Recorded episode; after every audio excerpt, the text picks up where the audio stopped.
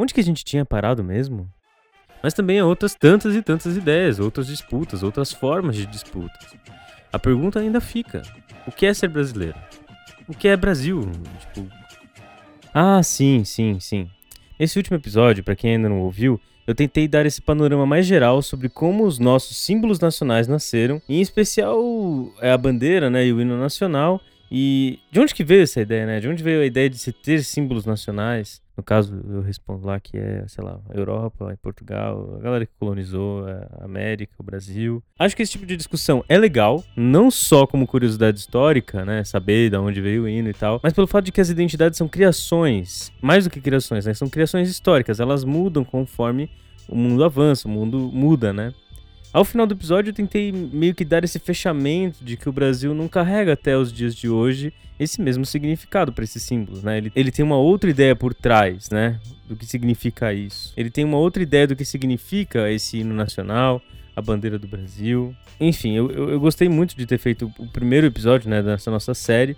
Acho que se você quiser, dá uma ouvida lá para dar uma relembrada melhor. E eu acho que como episódio até solto, assim, fica interessante para entender um pouco mais a fundo sobre o que isso tudo significa. Só você descer aqui um pouquinho no histórico da 300 Nós, né, podcast, não sei onde você tá ouvindo, ouvinte no Google, no Spotify, mas é só descer um pouquinho que você vai encontrar fácil. Mas hoje eu queria continuar esse papo dando um tom um pouco mais variado para essa discussão e focando no que eu vejo como grandes mudanças, né? De uma visão mais nacionalista que guiava muito, né, do como a vida humana se interpretava durante essa época do imperialismo, do, de como nós, enquanto né, seres humanos, entendíamos nós mesmos no mundo, né? é, nesse período né, do século do final do século XIX e tal, para a gente chegar numa conversa sobre o que guia a nossa visão nos dias de hoje, como é que nós entendemos a nós mesmos no dia de hoje. Assim eu vou ficar nesse questionamento final que eu fiz, né? O que é ser brasileiro, o que é ser Brasil, e generalizando até um pouquinho mais também, é, o que, que faz você ser o que você é, né? O que, o que faz com que a gente é, seja o que a gente é, como é que a gente se entende nesse mundo. Acho que essas duas perguntas que indiretamente são respondidas né, por qualquer tipo de discurso político, em especial o do Bolsonaro e dessa direita mais reacionária aí, e que também podem contribuir para a gente entender melhor um pouco sobre os hinos e épicos modernos, assim, como é que eles são hoje em dia e por que, que eles não são mais como eles eram antes. Enfim, bora pro episódio aí. O medo da origem ao mal. O homem coletivo sente a necessidade de lutar.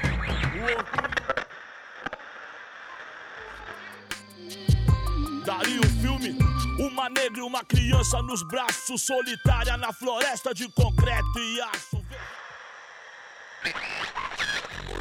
Construída por negros, administrada por brancos, era nobreza ser herdeiro, era, era nada, era uma bandeira de gangues, fogo vermelho derramado por eles.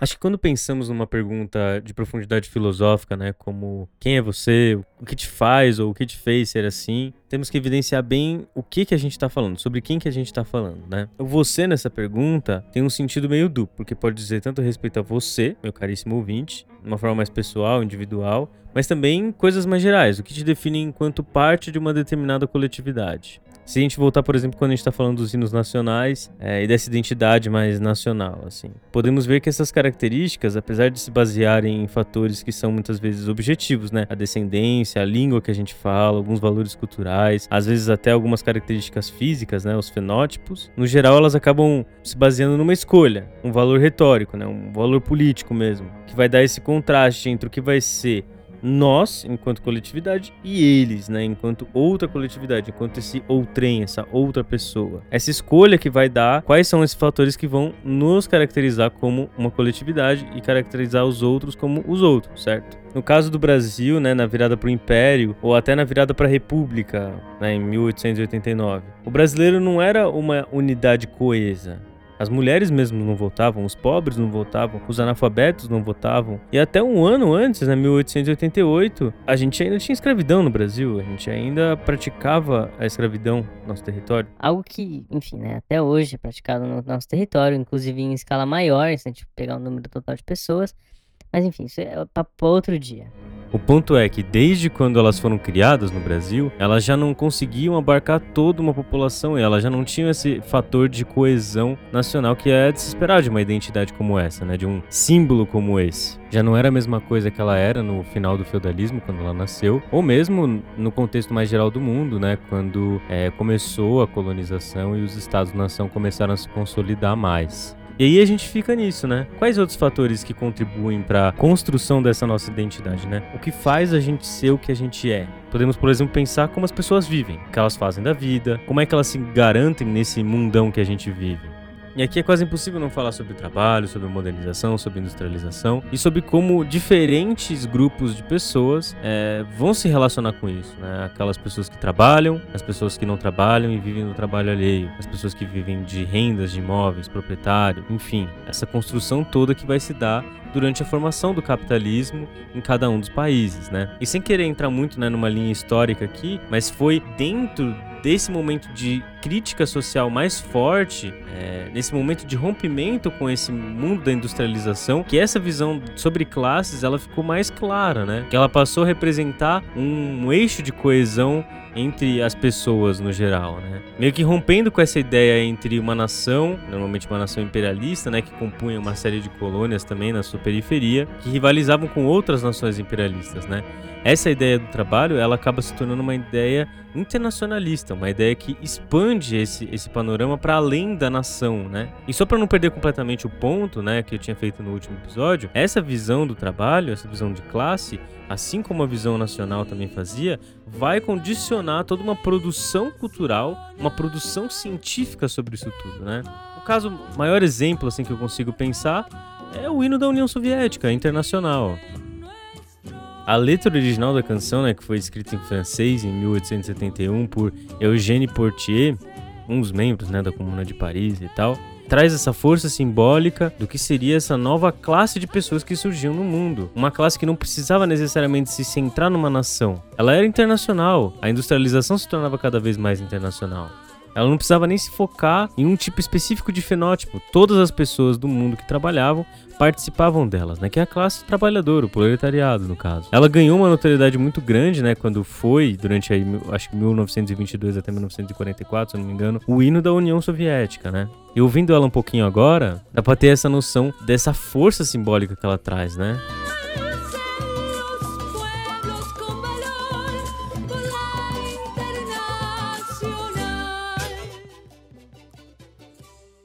Senhores, patrões, chefes supremos, nada esperamos de nenhum. Sejam, sejamos nós que conquistemos a, a terra mãe livre e comum, para não termos protestos em vão, para sair desse antro estreito. Façamos nós por nossas mãos tudo o que a nós nos diz respeito. Bem unidos façamos nessa luta final uma terra sem amos, a internacional. E mudando até um pouquinho de tom aqui no, no som que você está ouvindo, é uma, a Internacional, ela é uma música que ela tem várias versões diferentes, todas elas teoricamente corretas, que ela vai se adaptar ao lugar onde ela estiver. Essa é a, é a ideia por trás dela, inclusive. Ela consegue se adaptar à diversidade do né, mundo do trabalho, dos trabalhadores. E eu acho ela sensacional. Ela traz uma visão clara sobre o mundo, um ponto político direto, sabe? Um mundo sem mestres, um mundo guiado pela, pela união daqueles que efetivamente constroem né, esse mundo. Mas essa visão a partir do trabalho, né? Ela acaba também sendo bastante contraditória, né? A gente não precisa ir muito longe na história ou buscar movimentos revolucionários para falar sobre como é, essa questão do trabalho é um ente coeso assim na nossa sociedade de hoje.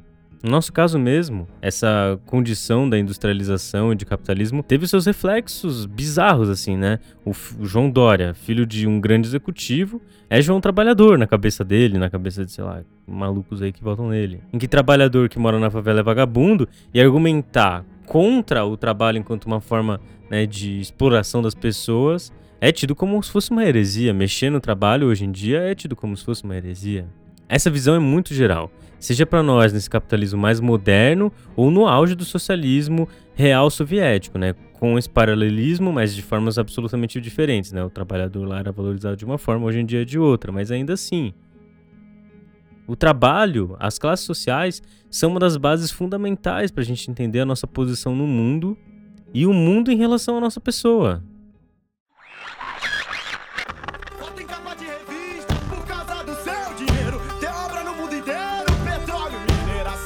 Mas aqui nesse pedaço, quem manda é o rei do cangaço. Virgulino Lampião.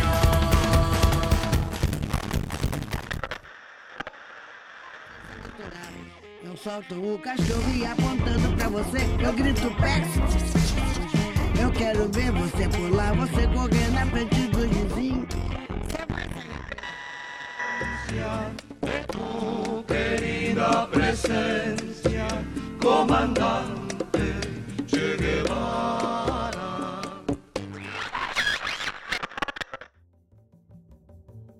Mas eu estaria sendo muito simplista se falasse que apenas o trabalho, ou melhor, né, esse trabalho nesse panorama moderno, industrial, aí, enfim, que eu tava falando, é, modifica as relações do mundo, que só ele faz isso.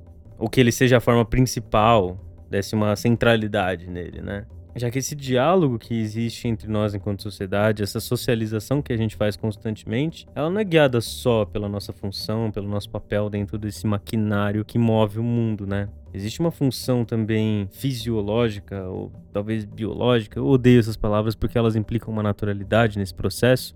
Algo que eu acho que é meio complicado sempre de se falar, mas ainda assim, né? Existe uma dimensão do nosso corpo nesse processo todo, é, de como a gente se entende no mundo e de como, de como o mundo entende a nossa participação nele, né? Se tem esse fato natural indiscutível de que a humanidade é uma mesma espécie, o que isso vai significar objetivamente no dia a dia da nossa vida, é, nesse movimento contínuo né, de construir e viver a Terra aí que a gente faz, é uma questão histórica, é uma questão muito mais complexa, né? E é interessante como um momento histórico em que a gente se percebe enquanto diferentes classes sociais acompanha um pouco esse movimento histórico da gente se perceber enquanto uma mesma é, espécie, né? Essa noção de uma separação quase biológica entre as nações foi meio que substituída, né? A, a ideia de uma origem em comum de um povo que vai ter umas características meio que é, próximas uma das outras foi substituída por uma visão evolutiva, né? Ou pelo menos deveria ter sido, né? Se a gente for partir desses fatos mais científicos e que em vez de ter várias origens, o homem tem uma origem em comum só. A espécie humana nasceu na África, mais especificamente no Nordeste ou no centro-norte da África. E de lá se expandiu pelo mundo, colonizou o mundo das suas várias formas diferentes, dos seus vários tempos diferentes, chegando à Europa, a Ásia, depois, né, América, todo esse processo de imigração do homem pela Terra. Tá, mas colocar como se nós fôssemos uma mesma comunidade humana universal é muito complexo, né? A gente pegar, por exemplo, o caso das mulheres, vai.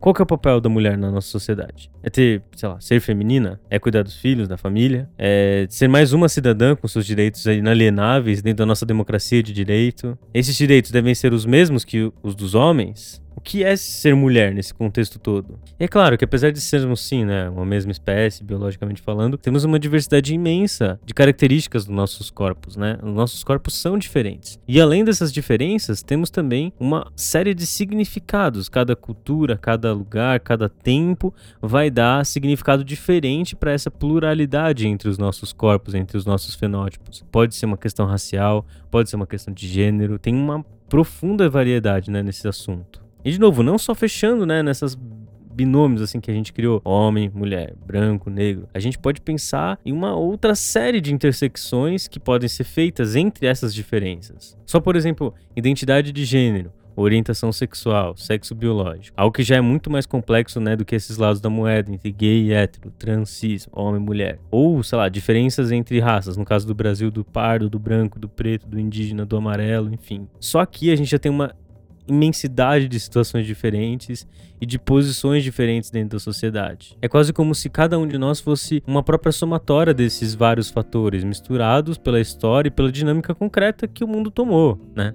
Se pegarmos, por exemplo, né, a música Um Corpo no Mundo, da Lued Lu, né, uma cantora assim excepcional, é, recente, ela lançou um álbum que tem o mesmo nome em 2017, é um álbum maravilhoso, acho que você deveria ouvir depois que acabar o episódio. Mas enfim, ela faz essa metáfora, né, da embarcação do navio à deriva nesse oceano para falar sobre essa corporeidade, de como estamos nesse jogo de navegar pela vida. Ao mesmo tempo, nessa ideia de embarcação, ela conta um pouco sobre a própria história dela, né? Não que ela tenha vindo de outro continente, num senso, sei lá, direto assim, né? A Lued Luna nasceu em Salvador, se não me engano, é, mas a sua história, né, enquanto esse corpo negro, esse corpo feminino, enfim,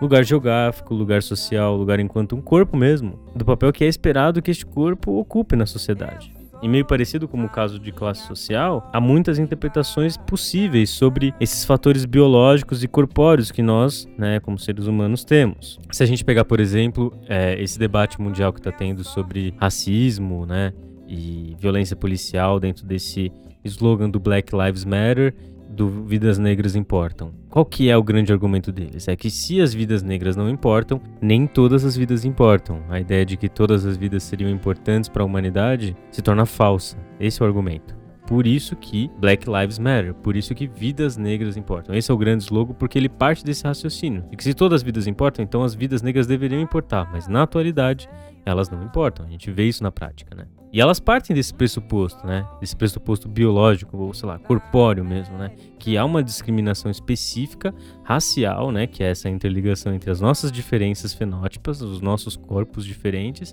e o que isso significa na nossa sociedade, e ações práticas, políticas, né, relacionadas ao Estado, relacionadas ao poder, a como nós interagimos enquanto sociedade. Enquanto sociedade, as vidas negras né, do nosso país, do, do, mundo que a gente vive, efetivamente na prática, assim, para a polícia, para o Estado, elas não importam. Mas ao mesmo tempo, usando desse argumento de universalidade, né, de uma forma completamente contraditória, tem aqueles que tentam reafirmar, né, esse valor da nossa espécie, tentando falar como se o slogan Vida, Vidas Negras Importam é, deixasse de lado todas as outras vidas, né? Como se o certo seriam todas as vidas importam, algo que não tem sentido, mas que parte dessa mesma lógica, né? De humanidade, de espécie humana.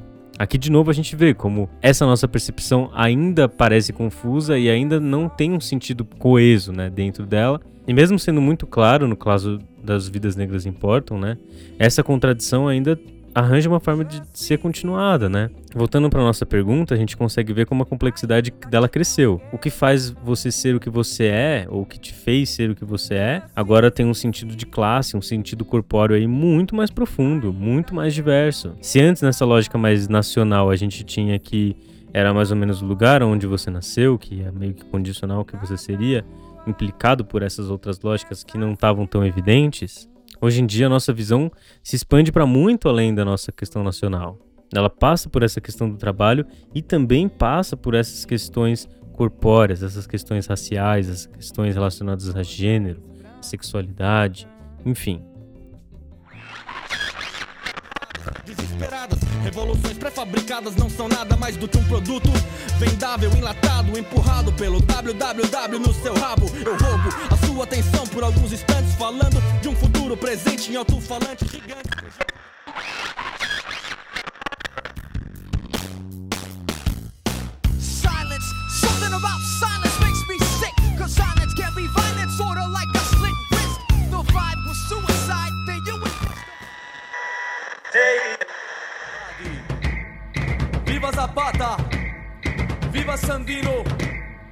Viva Zumbi! Antônio Conselheiro! Todos os negras!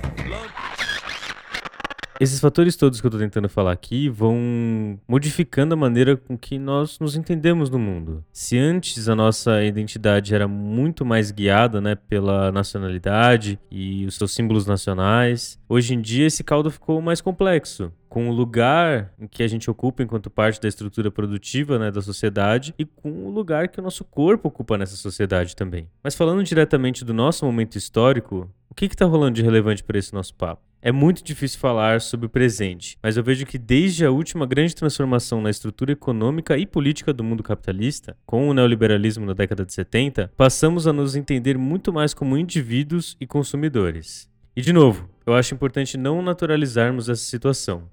Como eu falei aqui durante esses dois últimos episódios, as nossas identidades elas são recriadas constantemente pelos momentos históricos em que passamos, pelas transformações sociais que passamos. E aqui não é diferente. O capitalismo transformou tudo em mercadoria. Tudo hoje em dia é algo consumível. Por exemplo, assim, por que, que as pessoas trabalham? Para conseguir consumir. E consumir aqui é quase um sinônimo de viver. É consumir moradia, é consumir alimento, consumir saúde, consumir lazer, consumir cultura. Consumir tanto no sentido carnal como no sentido espiritual mesmo.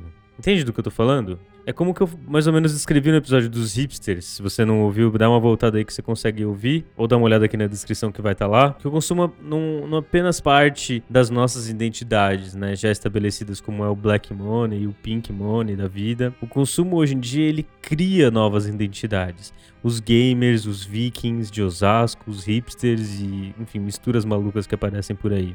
E de novo, não é que é ruim, por exemplo, um filme como Black Panther. Ou, sei lá, uma marca de roupa que consiga satisfazer é, a necessidade de um homem trans ou de uma pessoa cadeirante. Um exemplo besta aqui, mas, enfim, o ponto não tá na pessoa marginalizada né, desse nosso processo de socialização ter acesso ao consumo. Esse não é o ponto da crítica. Quem fala isso tá se perdendo no argumento. O fato que eu estou argumentando aqui é que o consumo se tornou uma parte tão intrinsecamente presente da nossa vida social que é como se ele se tornasse uma parte da nossa natureza.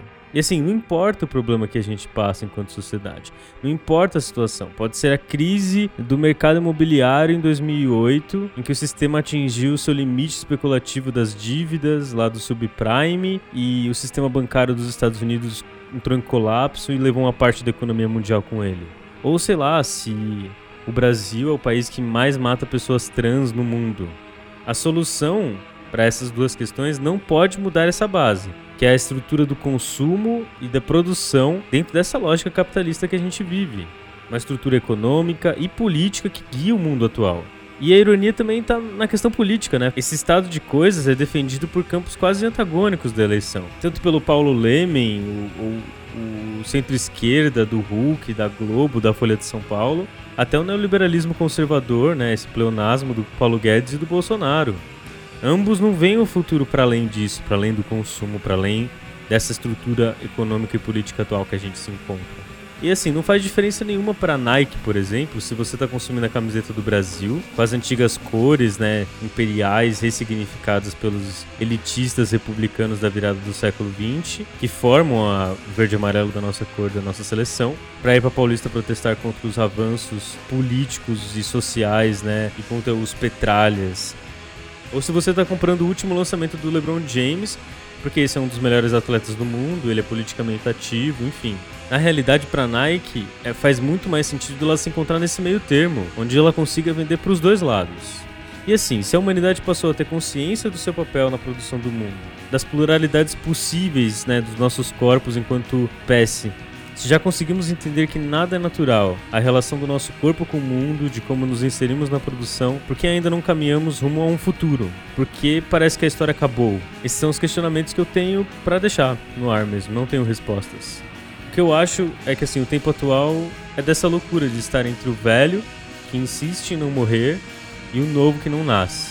De uma história que se diz finalizada e imortal, de que não haveria espaço para novos épicos, novas formas de entender e agir no mundo.